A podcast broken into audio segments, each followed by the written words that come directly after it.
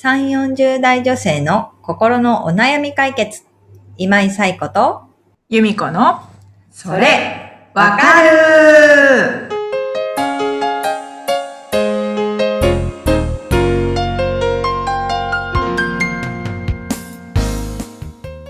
はい。というわけで、えー10月第2週のそれわかるが始まりました。えきさん、おはようございます。おはようございます。こんにちは。こんにちは。挨拶に悩んでおりますが。はい。はい。えっ、と、今日もお悩みいただきました。ありがとうございます。では、ゆみこさん、ご紹介をお願いいたします。はい。直行もなかさん、30代前半の方からです。はい。いつもポッドキャスト楽しくためになる配信をありがとうございます。お悩みがあります。私には6歳年下の妹がいるのですが、先日結婚プラス妊娠していることを告げられモヤモヤしています。私は結婚していますが、そろそろできたらいいなぁと夫と話をしている時の報告でお耳に水でした。親は初孫で嬉しいかもしれませんが、6歳も年上の自分が先に産むと思っていたので、素直に喜べず、そんな自分がすごく嫌です。だけど、これから年末年始に会って、孫フィーバーの家族の幸せそうな姿や、先輩になった妹の姿も見たくありません。こんなひねくれてしまった自分に少しでもアドバイスいただけたら嬉しいです。よろしくお願いします。というお悩みをお寄せいただきました。はい。チョコモナカさん、ありがとうございます。いつも聞いてくださってるんですね。ありがとうございありがます。とうございます。はい。もう、ね、あの、過去に同じようなことを感じたことのあるね、あの、ブラックサイコを抱えたことがある私としてはですね、もう共感の嵐でございまして。いや、もうこれはありますよね。うん、私の場合は、あの、姉がいて、姉より先に結婚したんですよね。姉はその時にチョコモノカさんと同じ気持ちを抱えたって言ってました。順番が。うん。なんか、私が、なんていうんですか、あの、最高が悪いとは思ってないけれども、順番があると思って生きてきたみたいな感じで、すごい、なるほど。もやってたらしいです。後に聞いて。その後ですね、姉の方が遅く結婚したにもかかわらず、うん。えー姉の方が先に妊娠してですね、今度は私がもやりまして。もやるなんて表現、可愛い表現ではない、ブラックサイコを抱えまして、はい、あの、大変でございました。まあ、荒れに荒れた時期がありました。はい。ね、なん、なんとなくでも、ありますよ、そういうのって。でも、うん私今妊活支援をしている中で、あの、このブラックさんって呼んでるんですけど、このもやもやした。私、ひね、あの、ひねくれてしまったって自分でおっしゃってますけれども、うんこのひねくれてしまった自分をブラックさんと、その中で呼んでまして、はい。ブラックさんとの向き合い方について、あの、いろいろお話をするんですけれども、このブラックさんはこのも、もやもやしてるわけですよね、今。このブラックさんが働いてる、その、ね、年末年始、こう、幸せそうな、まあ、親が幸せそうなのは嬉しいけれども、うん。それがこう先を越された妹のなんか孫によってみたいなところももやもやして、ね、うんなんかいろいろ、いろんな感情を抱くと思います。でも、そのもやもやは実は心の安定を保つために働いてるわけです。もうただただ悲しかったら、心が壊れちゃうわけですよね。でも、この不安感だったり、まあ、焦燥感とか、えー、なんていうんですかね、嫉妬みたいな感じだったり、うん。まあ、なんなら嫉妬から発展して怒りみたいなものも出てくるかもしれないんですけども、これ防衛規制の一つなんですよね。このモヤモヤをそういう形にして外に出しているわけです。そうじゃないとずっと心の中に溜まって大変なことになっちゃうから。気持ちが心が壊れちゃうからですよね。もう一つ、えっ、と、自尊心を保つっていうこともあるんですよね。例えばお姉さんとして、おそらくね、うん6個違うって書いてますけども、お姉さんとしてって思ってなんか生きてきたところもあるのかなって、こう、ご相談内容を見て思ったんですけれども、その自尊心を傷つけられたわけですよね。6個も下の妹に先を越されたみたいな。うん。でもその自尊自尊心を保つためには、もうなんかブラックさんを出していくしかないわけです。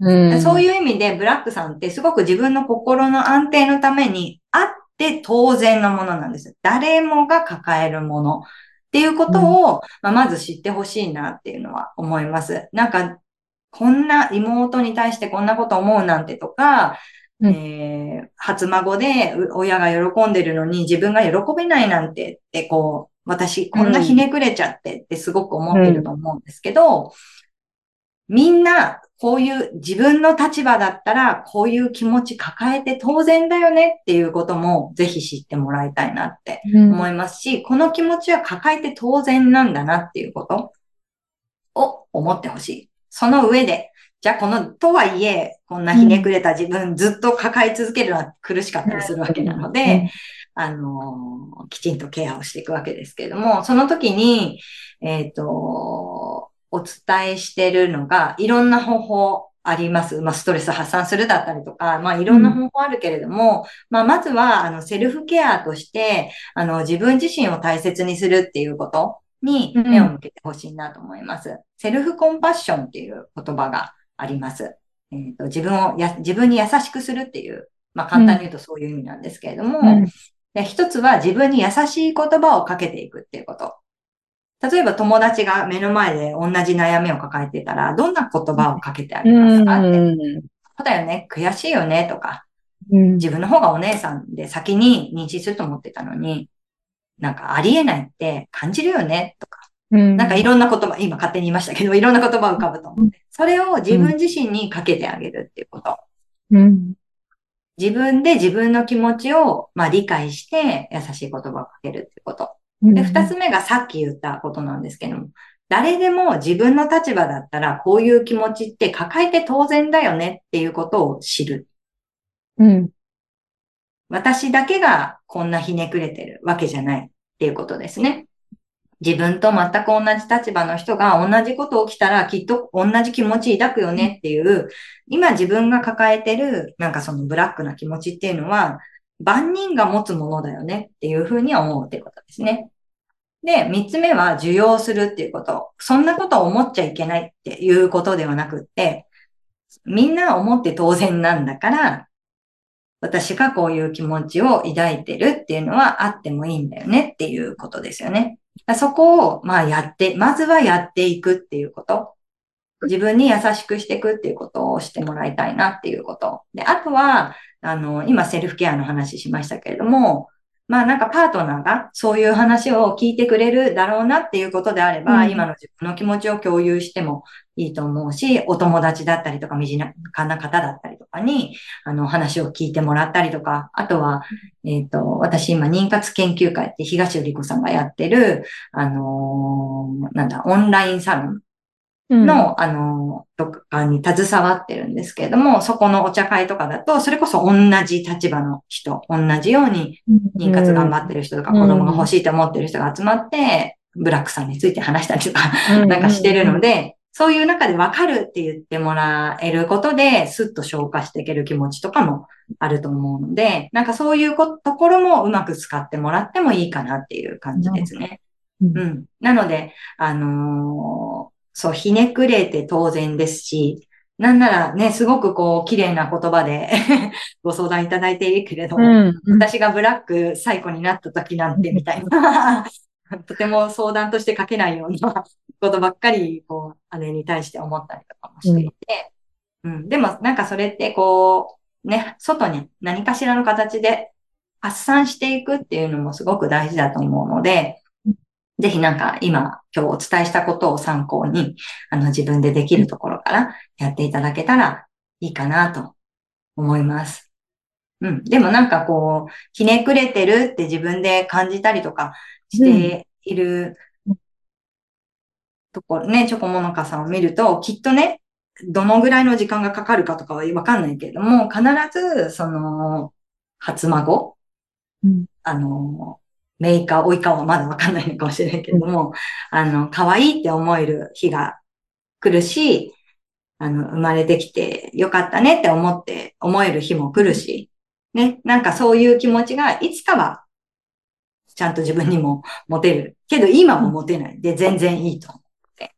ね、なんかそのあたりを今日お伝えしたことの中でやってみて、少しずつ、あの、ブラックさんとうまく付き合っていってもらえたらいいかなと。うんはい。そう、ブラックさんはでも必要な人だから。うん 必要な感情だから、自うん分にとって。こんな気持ち持っちゃいけないって思わずに、ああうん、こんな気持ちが出るぐらい、今ショックなんだなって思えばいいだけっていうことですね。